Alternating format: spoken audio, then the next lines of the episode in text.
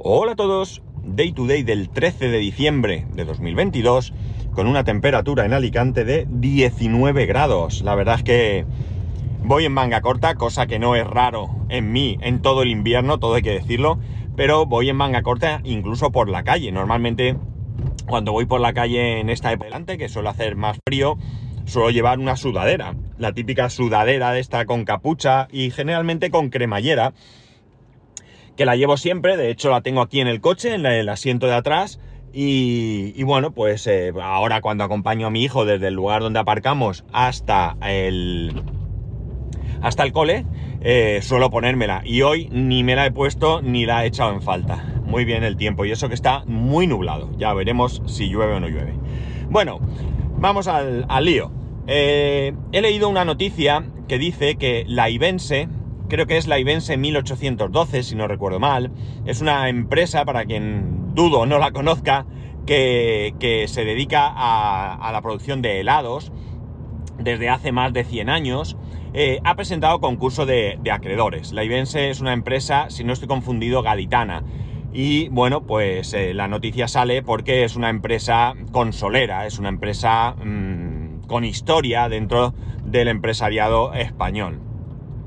Es una noticia que, pese a que yo no tengo ninguna vinculación con esta, con esta em, eh, empresa, me, resulta bastante, bastante triste. Me resulta triste por varios motivos. Primero, porque, bueno, eh, presentar concursos de acreedores no significa necesariamente su desaparición, pero sí que está eh, más cerca de ello que de otra cosa. ¿Qué hace falta para que no desaparezca esta empresa? Esta empresa que ahora mismo está en manos de un grupo inversor, como no podía ser de otra manera con estas cosas, ¿no? La verdad es que los grupos de inversión pueden tener muchas cualidades a la hora de hacer negocios, pero desde luego la empatía con las personas y, demás no está dentro de su, de su ADN, ¿no? Están para ganar dinero a costa de lo que sea. Y bueno, pues si es a costa de despedir gente, pues se hace y ya está, ¿no? Pues bien, para que esta empresa pueda salir adelante, tiene que llegar alguien que esté dispuesta, entre otras cosas, a asumir la deuda de 12 millones de euros que tiene la empresa. Creo que en este momento tiene 54 trabajadores. Y bueno, pues ahí están eh, esperando a ver qué va a pasar, qué va a ser de, ellos, ¿no? A mí me gustaría que eh, apareciese alguien serio, alguien solvente, alguien con eh, con, interés real de reflotar la empresa y de sacarla adelante. Evidentemente mi conocimiento empresarial es nulo. Pese a que yo tuve un negocio en su momento, no puedo decir que yo sea una persona que pueda dar ni, ni consejos, ni ideas, ni nada de nada. Por lo que lo que voy a decir va a ser cuñado a, a más no poder. Pero vamos, que yo, mm, desconociendo cómo funciona todo esto, creo que si hubiese alguien con un interés cierto en reflotar la empresa, eh, evidentemente, primero tendría que estudiar si es posible reflotarla, porque puede llegar un punto en que no sea posible. Estamos hablando de una empresa que está a nivel nacional, es decir, que esto no es una empresa de, barrio. Y eh, bueno, pues tendría, yo creo que eh, a un grupo de inversor, si tú llegas con una propuesta que sea razonable para ti y tus intereses, les podría interesar. Digo, desconozco, ¿eh? Y quizás quien me esté escuchando y conozca este mundillo se esté echando las manos a la cabeza de la tontería que estoy diciendo. Pero yo, como grupo inversor, aquí veo dos opciones, entiendo, que es perderlo, perder el negocio o tratar de recuperar lo máximo posible. Y bueno, pues todo está en base a eso, a llegar a un acuerdo y que por supuesto, como digo, la viabilidad de la empresa esté sobre la mesa y que llegue alguien que realmente quiera sacar la empresa adelante y eh, que, tenga una continuidad. He dicho, estamos hablando de una empresa de más de 100 años, una empresa que es conocida, una empresa que ha sacado productos eh, novedosos en algún momento de su historia, ¿no? No sé qué va a pasar con la empresa, la verdad, me, entristecería mucho que, desapareciese por varios motivos. Eh, los menos importantes quizás serían, pues eso, el perder una empresa histórica, con, con una trayectoria eh, interesante y sobre todo, y esto sí es lo importante, pues que haya 54 personas que, con sus familias que se queden sin trabajo. Algunos de ellos es posible que puedan empezar a trabajar en otros sitios, otros tendrán más dificultad y esto realmente me parece lo más duro, ¿no? Que la gente no tenga trabajo. ya veremos qué pasa. La cuestión está en que eh, yo he vivido situaciones similares, no exactamente así. Bueno, no, no exactamente así, ¿vale? He vivido situaciones similares. Vamos a dejarlo ahí y me pongo, y me pongo a detallar. Eh, la primera que yo consideraría es cuando trabajaba en aquel concesionario de coches que la empresa de... cerró, tal cual. Eh, un día fuimos a trabajar por la tarde, hubo allí unos movimientos que a mí me pilló de pardillo y no, no supe interpretar, me contaron unas mentiras que yo me tragué, pero que realmente esos movimientos iban encaminados a que al día siguiente nos encontramos que la empresa había echado la persiana, nos encontramos en la calle, ¿no? Esto fue también bastante triste porque era un concesionario también con historia. Eh, poco antes habíamos estado hablando de organizar el 50 aniversario con alguna cosa, eh, bueno, con algún acto, con algo. No, llegamos a plasmar esa, ese, ese, cumpleaños y bueno, pues finalmente la empresa cerró. Una empresa que, como digo, resulta triste lo que sucedió porque una empresa que alguien en su momento fundó con no probablemente poca dificultad y que sus herederos, hijos y nietos, no supieron eh, llevar adelante, ¿no? No supieron continuar, no supieron sacar eh, el provecho que se podía sacar. Estábamos hablando que era, no era el único concesionario de la provincia de Alicante, pero era el más importante, sin ninguna duda, de esa marca de vehículos, ¿no? Eh, resultado final, pues empresa cerrada, 63 personas al paro y bueno, pues a lo largo de la historia cada uno pues se ha resuelto como, como ha podido, ¿no? Yo he perdido toda pista de las personas con las que trabajé en su momento. A lo largo de los años, pues alguna vez he coincidido con alguien, le he preguntado, me han preguntado y demás, pero realmente yo todo el contacto que pude tener en algún momento con aquellas no solo esas 63 personas, sino personas que anteriormente eh, fueron despedidas, pues en un, supongo, intento de salvar la empresa, pues no, no hubo manera de... o sea, no ha habido ese contacto, ¿no? Entonces, bueno, desconozco realmente eh, qué ha sido de ellos. Eh, sé que alguno, pues, sufrió algún algún problema de salud y ya no está y demás. Había gente mayor, había gente más joven, pero ya digo, no sé absolutamente nada de ninguno de, aquellas, ninguna de aquellas personas con las que yo trabajé. En cualquier caso, pues un hecho triste, ¿no? Insisto, primero porque se perdió una empresa consolera en la provincia de Alicante y segundo y más importante porque eso, 63 familias eh, o 63 personas, porque yo era yo, eh, nos quedamos sin, sin trabajo. Eh, a lo largo del tiempo, bueno, pues yo tuve mi propia empresa que cerré, esto no afectó a nadie nada más que a mi socio y a mí, y bueno, pues eh, nada, está aquí, era una empresa sin solera, ¿no? Cinco años creo que estuvimos con ella, si no recuerdo mal, cinco años, sí, creo que cinco años, y bueno, cinco o seis años, sí. Y bueno, pues al final, bueno, tomamos la decisión, no fue traumático, no pasó nada y cada uno mi socio siguió su camino, yo el mío. Muy ocasionalmente, pues nos contactamos a ver cómo vamos, pero eh, bueno, pues ya está, él está ahí, yo aquí y, no tiene más. No teníamos empleados ni nada, por lo tanto esa pues no la cuento dentro de todo esto. El último caso es el caso en el que trabajaba en la empresa que antes trabajaba. Vamos a partir de que eh, era, mejor dicho, una empresa dependiente de una multinacional.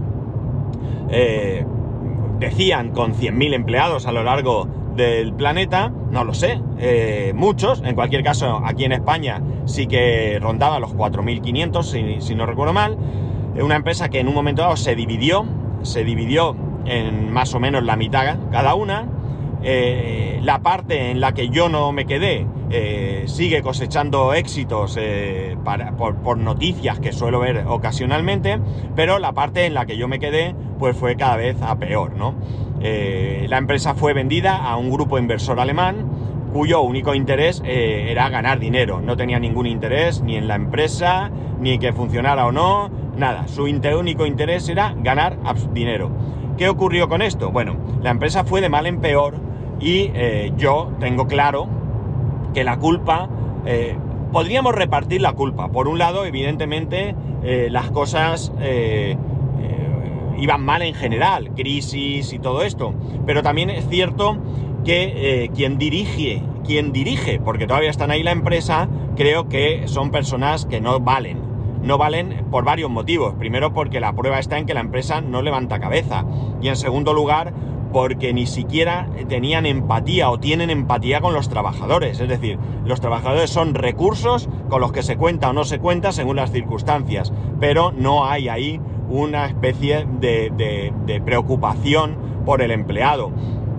Mandos intermedios, mucho mejor, evidentemente, pero desde luego lo que es la alta dirección, eh, bueno, es lo más cruel que uno se pueda echar a la cara, haciendo comentarios fuera de lugar delante de trabajadores que tras hacer un gran esfuerzo por conseguir un contrato, eh, esos comentarios tiran por debajo, ese por, el suelo, perdón, ese trabajo, ¿no? Bien, grupo de inversor que eh, lo único que hizo fue empezar a hacer ERES, despedir gente y demás. Hay que entender, la idea era sencilla, poner en valor la empresa para venderla y obtener un beneficio. Esto no sucedió. ¿Qué ocurrió? Que la empresa volvió a venderse y se hundió a unas personas, en este caso de España, eh, parecía que venían con muy buena intención, parecía que venían con, ganas de reflotar la empresa y de, hacer de la empresa pues eh, lo, que, lo que había sido en su momento, pensar que cuando la empresa era una, estaba entre las cuatro primeras de España. Y bueno, pues la situación es que pues estas personas mm, cometieron varios errores. El primer error es que vinieron con poco dinero. Eh, era una empresa eh, que necesitaba una inversión importante y ellos no tenían ese dinero. Y en segundo lugar, y lo peor, es que se mantuvo a la dirección. Una dirección que en algún momento pues hizo su jugada, por lo que decían, y bueno, pues tenían acciones y demás y no era tan fácil, por lo visto, tirarlos, pero que realmente la situación fue exactamente la misma. Tras un momento en el que se produjo la compra, en el que parecía que la cosa podía cambiar, no cambió absolutamente nada, si no es a peor. La cosa fue bastante peor, ¿no?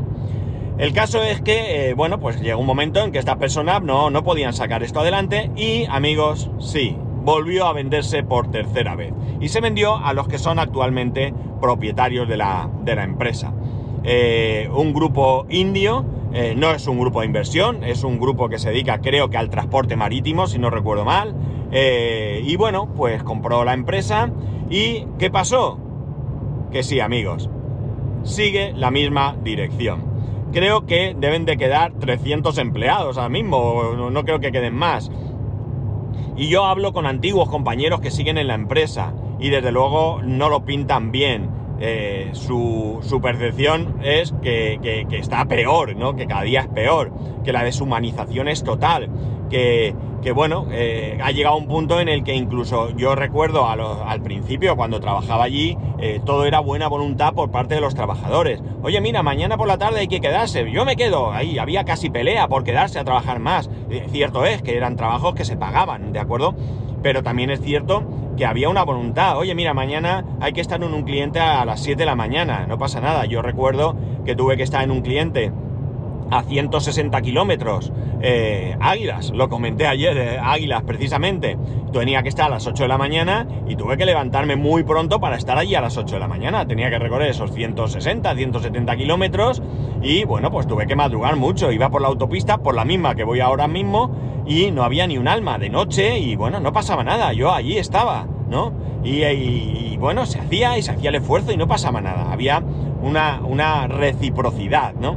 Eso hoy en día no existe. Esos antiguos compañeros les dicen de hacer horas extras y no quieren. No, sí, es que me acuerdo, mirar, cuando, cuando yo estaba en la empresa, ya en los últimos tiempos, yo ya estaba en la universidad, me llama un responsable, un mando intermedio, y me dice, oye, ¿tú te quedarías a trabajar, harías horas por las tardes? Eh, yo trabajaba, creo recordar que era hasta las 4 o las 5, no estoy muy seguro. Eh, ¿Tú te quedarías hasta la tarde? Y yo le dije, no. Pero no dudé, ¿eh? No. Me dijo, si es pagando. Hombre, amigo. o sea, es que en algún momento alguien se plantea que voy a hacer horas extras sin cobrar. Está claro que no. Yo he hecho muchísimas o muchísimas horas extras. Los que llevéis muchos años siguiéndome, sabéis que yo hacía guardias, que yo salía, que hacía que eh, avisos sábados a las 11 de la noche sin ningún problema, me ofrecía voluntario, o sea, no tenía problema. Cierto es, insisto en que eran eh, ingresos extra, pero que, que, no era solamente por el dinero, que también, que no había problema. Oye, este sábado yo trabajo, no pasa nada, no te preocupes. Necesito cambiar el sábado, yo te lo cambio, no te preocupes. Eh, o sea, quiero decir que el ambiente, dentro de lo que cabe, era bastante bueno. Conforme se fueron, conforme fueron despidiendo mandos intermedios con una cierta preocupación por sus compañeros, pues la cosa, como digo, ha ido a, mucho peor. Y ya digo, nadie está ahora por la labor de echar más horas de las que hay. Tengo que hacer 8 horas, yo hago mis 8 horas. 8 horas, un día puedo hacer 8 y media, eh, regalo, eso nadie se, se, plantea siquiera decir, como he trabajado media hora, lo cobro, pero realmente no, no están dispuestos a hacer ningún tipo de esfuerzo porque no hay esa reciprocidad, ¿no? Yo, sabéis, lo he dicho aquí y lo repetiré hasta la saciedad, una empresa no es el empresario. El empresario es una parte importante, es el que tiene los recursos para montar la empresa, pero los trabajadores también son importantes, son una, un gran activo de la empresa. Sin trabajadores tampoco hay empresa. Por lo tanto, ni uno ni otro. La empresa es un grupo de gente que cada uno aporta lo que puede aportar, desde el que tiene el dinero hasta el ingeniero o lo que sea, hasta la persona que limpia los baños, todos en conjunto, todos son importantes dentro del papel que tienen que de desarrollar en la empresa. Cada uno con su responsabilidad y todo lo que queráis, pero todo el mundo es importante. Entonces, bueno, desde el momento que hay una dirección que se cree que es Dios y que los demás son basura, pues la cosa no va, no va a funcionar. Creo que en esta última empresa les han planteado incluso el, bueno, pues eh, horas extras a cambio de dinero, de pagar esas horas, o incluso horas extras a cambio de días libres. Eh, no, no están dispuestos a hacer ese esfuerzo porque el trato, el trato humano es inexistente. ¿Y qué queréis que os diga? Es muy importante ese trato humano. Yo lo he dicho muchas veces, la empresa en la que ahora estoy, el trato humano es excepcional. ¿Hay gente que no está contenta? Seguramente. ¿Hay gente que se marcha de la empresa por otras cosas? Claro que sí. Eh, lo uno no quita lo otro. Pero realmente lo que hay es bueno. ¿Hay cosas mejores? Pues también habrá cosas mejores. Pero realmente ya digo, eh, yo ahora mismo, por ejemplo, eh, evidentemente la situación de cada persona es la que es. Yo ya tengo una cierta edad, yo estoy bien, y para que yo cambiase empresa, las condiciones tendrían que ser realmente, realmente espectaculares y con unas ciertas garantías. Yo no cambiaría lo que tengo ahora simplemente por más dinero, por poner un ejemplo. ¿Quiero ganar más dinero? Claro que quiero ganar más dinero, por supuesto que sí. Ojalá duplicara mi salario, pero no es mi objetivo en el caso de obtener una una oferta de trabajo. Hay muchas cosas ahora mismo que yo tendría que poner sobre la balanza para tomar una decisión eh, para mí tan, tan importante, ¿no? Eh, igual que lo tenía tan claro cuando estaba en la otra empresa que me quería pirar donde fuese, aunque fuese conserje en un edificio de viviendas, no tenía ningún problema, pues ahora mismo eh, la cosa cambia bastante, bastante. Hay casos diferentes. Mm, tengo compañeros que tienen una muy buena preparación, que son jóvenes y que tienen un futuro eh, personal y laboral por delante muy largo. Entonces ellos sí pueden realizar otro tipo de planteamientos. Eh, hay que valorar cuál es el tope que tú puedes obtener en esta empresa y eh, valorar si tú realmente quieres más. Yo ahora mismo, yo ya he pasado por diferentes puestos de responsabilidad y ahora mismo, eh, si yo obtuviese un puesto de responsabilidad en esta empresa, evidentemente lo valoraría y con toda probabilidad lo aceptaría. Pero ya no sería un puesto de responsabilidad en otra empresa, un, un punto a tener en cuenta a la hora de cambiar, ¿no? Oye, mira, vas a ser responsable en tal empresa ganando más, ya, pero y otras cosas, y la presión, y los compañeros, y los beneficios eh, que tiene la empresa, y el horario. ¿eh? Yo no ahora mismo, eh, voy a poner un ejemplo. Ayer estaba llevando a mi hijo a karate, me sonó el teléfono y era una, directora de la compañía que necesitaba que se hiciera una cosa, eh, perdona que te moleste, pero si puedes hacer esto en algún momento y tal. Yo le dije, mira, no hay ningún problema, lo único que no estoy en casa, en cuanto llegue lo hago, y yo, en cuanto llegue a casa, lo hice, no me llevó más de 15 minutos, eh, y conforme terminé le mandé un mensaje, ya está todo hecho y tal y cual. Muchas gracias, se acabó, estoy dispuesto a hacerlo, 15 minutos, 30 minutos, una hora si fuera menester, es algo ocasional y es algo que no me importa. Pero no estoy dispuesto a perder ya tiempo de mi familia, eh, de mis intereses, de mis hobbies eh, por el trabajo. ¿no? no estoy dispuesto a que sea algo normalizado, insisto. Hay momentos en los que hay que hacerlo. Yo ha habido fines de semana que he trabajado cuatro horas el sábado, cuatro horas el domingo, si no más, sin siquiera fichar. Es decir, son cosas que a lo mejor la empresa ni sabe que he hecho. No me importa, no las hago porque, porque piensa, mira qué bueno es, qué tal. No, lo hago porque es el momento que necesitaba para hacerlo y ya está. No es que yo sea mejor trabajador ni mejor persona que otros, sino que las circunstancias se dan. Tú me tratas bien, eh, tú te preocupas por mí y yo estoy dispuesto a darte más de lo que realmente se espera de mí dentro de un orden, insisto. No estoy dispuesto a hacer 12, 14 horas al día, como esas épocas en las que hacía guardias, y mi hijo venía y me decía, papá, cuando no trabajes, a ver si hacemos esto o hacemos lo otro. En cualquier caso, insisto, me parece triste que cualquier empresa cierre, cualquier empresa cierre, y eh, eh, bueno, pues he aprovechado esta noticia que he leído hoy, esta triste noticia que he leído hoy, para eh, traer este tema aquí. De hecho, cuando digo ninguna empresa, digo ninguna empresa. Me mm, genera muy mal, un cierto malestar cuando veo gente que le tiene un odio profundo, por ejemplo, a Mercadona.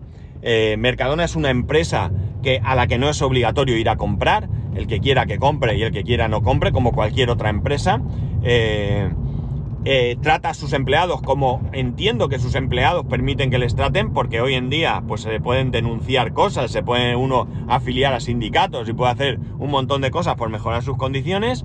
Por lo que yo sé, la gente que conozco que trabaja en Mercadona está contenta. ¿Habrá descontentos? Por supuesto. ¿Habrá jefes, y perdona la expresión, cabrones? Por supuesto que los habrá, pero es lo que hay.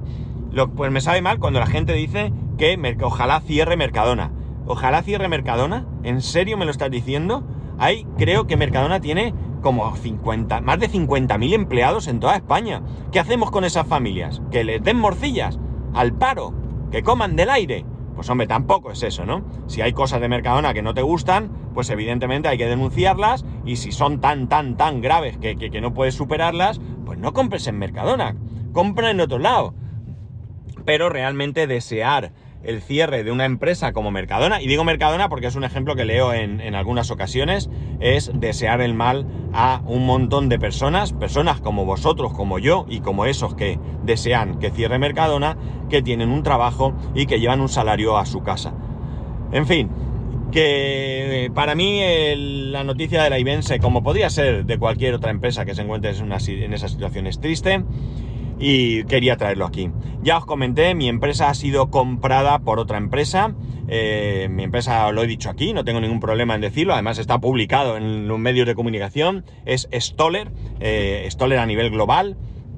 Y, y, ha sido comprada por Corteva. Corteva es una empresa del sector que creo que está considerada la segunda más importante del mundo. No lo sé. ¿Qué nos depara el futuro? No lo sabemos hay unos ciertos compromisos por parte de Corteva de, que vamos a seguir teniendo esa independencia, de que, bueno, no ven nada raro. Eh, Corteva no tiene eh, negocio en lo que nosotros hacemos, con lo cual no viene a que nos integremos, no viene a nada que pueda ser malo. Yo creo que, si se cumple lo que nos han prometido, eh, va a ser bueno.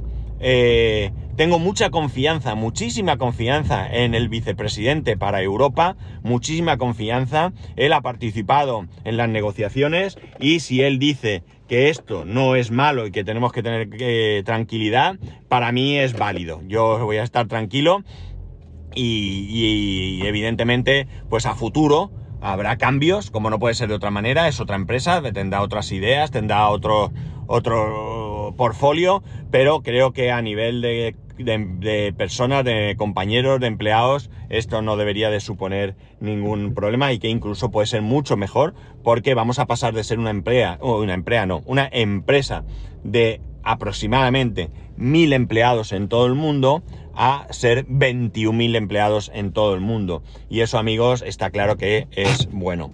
Eh, no conozco, ni siquiera conocía Corteva, no, no tengo ni idea. Eh, lo que sabemos es por porque nos hemos intentado informar en internet y sí que es cierto que eh, hoy tenemos una reunión eh, a nivel internacional donde hemos podido enviar preguntas, dudas, inquietudes con respecto a todos estos cambios y van a ser respondidas. Con lo cual, como veis, hay una transparencia absoluta y ya digo, falta el, el, el, beneplácito de las autoridades competentes, en, tanto en Estados Unidos como en Europa, pero en el momento que estén esa, ese beneplácito, pues a lo largo de este 2023 se producirá el, el definitivo, eh, la definitiva compra por parte de, de Corteva, nuestra empresa. Os iré contando porque sabéis que yo siempre, por supuesto, dentro de aquello que, que yo pueda contar. Y bueno, pues eh, espero que eso sean buenas noticias. Y nada más, ya sabéis que podéis escribirme a arroba spascual, spascual arroba spascual.es, el resto de métodos de contacto en spascual.es barra contacto. Un saludo y nos escuchamos mañana.